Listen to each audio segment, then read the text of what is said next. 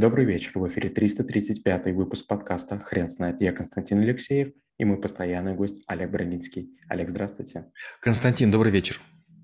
Хрен знает, что такое эмоции, но мы попробуем разобраться. Олег, расскажите, почему это навык? А, представьте, что вы разговариваете со своей девушкой, мамой, женой, бабушкой, тетей, дочкой, и она вам говорит коралловый цвет или изумрудный аквамариновый. И не знаю, как вам, но мне прям тяжело понять, какой именно этот цвет, да. И если лаков 15, и мне жена показывает, мне кажется, что там, ну, максимум 2-3 оттенка. Но женщины видят больше. То же самое с эмоциями. А, у нас есть разные эмоции. Бывает испуг, бывает восторженность, бывает злость, горечь, любопытство, интерес, а, любовь, ненависть, все что угодно, растерянность. И самая неприятная история – это то, что мы не умеем оценивать, какого цвета наша эмоция, то есть что происходит. Ведь если мы будем четко отдавать себе отчет, какой я сейчас, я испуганный или уверенный, я наглый или я зашуганный, я убедительный или я, извините меня, какой-то такой, знаете, колеблющийся, сомневающийся – вот если мы будем свое состояние уметь оценивать во всей гамме эмоций, мы сможем этим пользоваться. Очень часто после переговоров, особенно новичкам, я говорю, ребята, послушайте, вы даже не понимаете, как вы выглядели. У вас адреналин, и вы казались себе крутыми. Вот очень часто пьяные люди, им кажется, что они гибкие, спортивные и так далее. Но вдруг прилетает легкий удар а, по щеке, и, и они падают, валятся, с трудом встают, а потом рассказывают, мы круто дрались. Да ты на полу вообще валялся. То же самое с эмоциями. Если вы ведете переговоры, если вы общаетесь с арабами, с японцами, с американцами, с французами, с турками, с итальянцами, это совершенно разные накалы эмоциональные. Албанцы, а, сирийцы, сербы, румыны, а, по-разному нужно. Вот вариант первый, мы подходим ко всем и пытаемся открыть любую дверь вообще во всем мире своим замком, своим, своим ключом. Ничего не получится. И вариант, когда мы будем под каждую дверь, как мастер ключей в матрице, подбирать правильную эмоцию. Кто грустит, к тому надо там заходить с низких нот. Кто, допустим, весел, тому надо как бы э, давать тоже энергию. Но если мы не оцениваем свои эмоции окружающих, все будет плохо. Начальник, допустим, торопится, а мы медленно рассуждаем. А сотрудница, допустим, горюет, потому что я парень бросил, а мы совершенно как бы черствы и начинаем ей говорить, ах, ты там что-то сделал не так в своем отчете. И, конечно же, э, это приводит к серьезному непониманию. Людей обвиняют в черствости, называют андроидами. Мало того, я грешен больше других. Я был абсолютно уверен, что я буду работать с компьютерами и механикой, математикой, аналитикой – я пренебрегал всеми этими эмоциями. Я старался быть максимально безэмоциональным, потому что я понимал, что главное в машины вкладываться. Но где-то года в 22, в 23 я стал директором, и оказалось, что мой главный инструмент – это люди. Оказывается, компьютеры без людей ничего не стоят. И с людьми надо разговаривать эмоциями. Когда ты говоришь только фактами, ты сухарь, ты скучный, ты надменный, ты нечуткий, ты черствый и толстокожий. Добавляешь немножко эмоций, и совершенно сухой салат в горло идет, ну просто как, не знаю, как, как, как сказка. Оказывается, эмоции нужны, но, к сожалению, вот треть жизни этого не знал.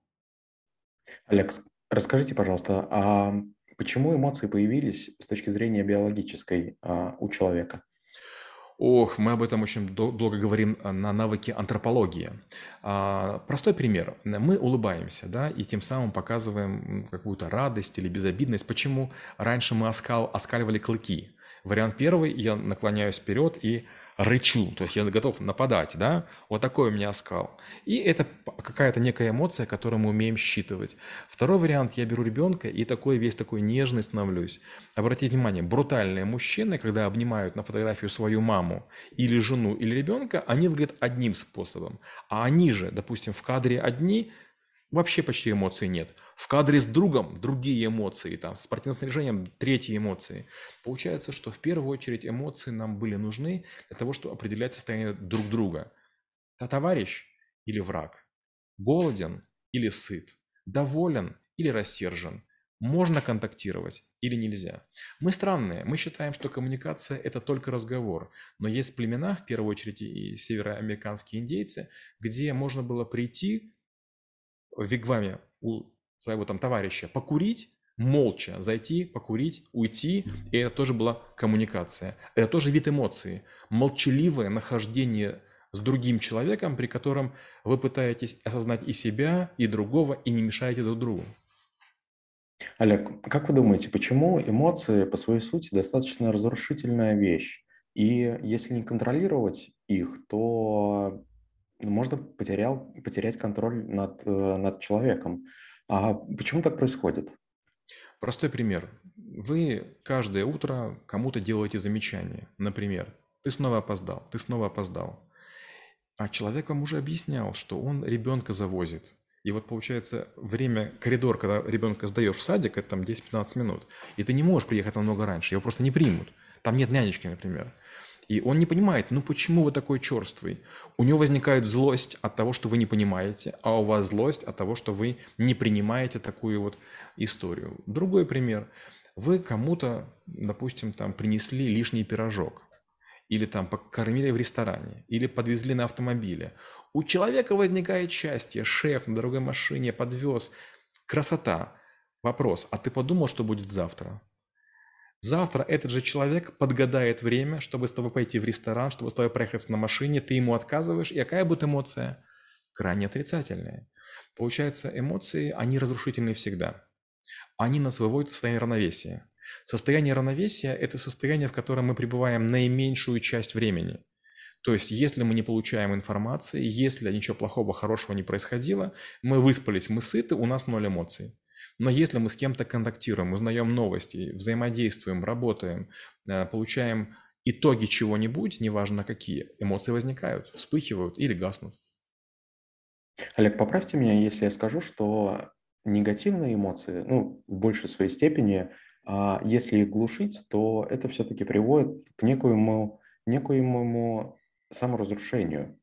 А если это так, то тогда что нужно с этими негативными эмоциями делать? Давайте такой приведем пример. Представьте, что есть крыса, и вы взяли дома ванну, налили ее сантиметров на 5 водой, и пусть 10, и пустили крысу. Крыса вынуждена плавать. Она по стенкам будет бесконечно царапаться, потому что не может вылезти, но тем не менее будет некомфортно. Она не может стоять. Она как бы боится утонуть. Вот если вы наемник, у вас очень много эмоций. Потому что вы должны что-то постоянно делать, чтобы заслуживать зарплату, уважение, внимание, карьеру. Но если вы предприниматель, это та же ванна, та же крыса, но с маленькой досточкой. Вы сели на досточку, вам некомфортно, вам нужно грести, но вы видите, куда вы плывете.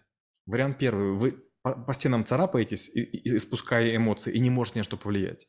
Вариант второй, вы приобретаете некие направления, начинаете плыть и каким-то образом э, со судьбой управляете. Негативные эмоции совершенно разрушительны для наемников. Наемники – это бесправные люди, которые получают зарплату. Они опасаются начальника, потери работы, а, ухода клиентов, масса всего. Предприниматель – это человек, который в какой-то момент понимает, стоп, я за все отвечаю. Если происходит нечто, всегда есть какой-то другой вариант.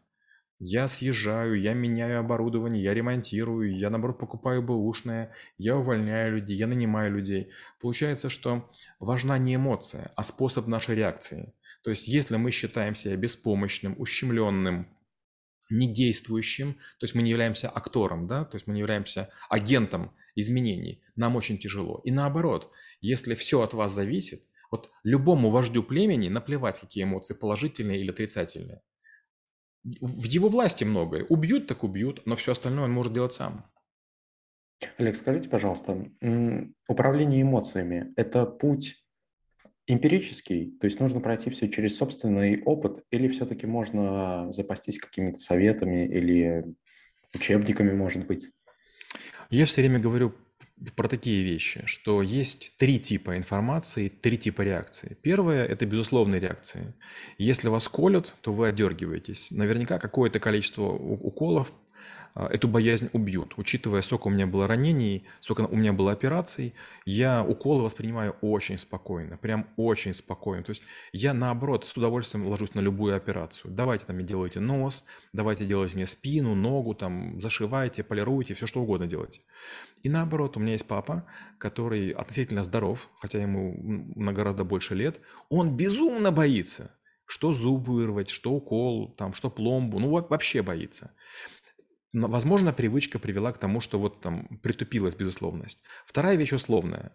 Например, я четко понимаю, что у меня мама очень эмоциональная, и если я в обычном состоянии буду с ней находиться, ей, ей со мной тяжко. Я для нее очень пресный, очень скучный, очень грустный, поэтому я пытаюсь подобрать момент, когда у меня есть чуть побольше сил, и я, значит, принудительно немножко улыбаюсь, пытаюсь маму шутить, веселить. Мне тяжело, но ей легче. И вариант третий, когда некие эмоции должны быть очень логичные. То есть возникают сложности, возникают проблемы, и надо себя контролировать. То есть неважно, вам страшно или э, вы чувствуете угрызение совести или там какие-то другие эмоции, но вы должны себя контролировать, потому что или вы в костюме, или вы в суде, или вы в прокуратуре, или вы на допросе, или вы на следствии, или, или, или. Вот три варианта есть, и вот по сути, вам выбирать. Будет очень странно, если вы будете шутить, веселиться на допросе. И будет тем более странно, если вы будете грустить или ныть. То есть веселье – это ваша неадекватность, грусть, возможно, ваша вина. Олег, спасибо. Теперь на вопрос, что такое эмоции, будет трудно ответить. Хрен знает.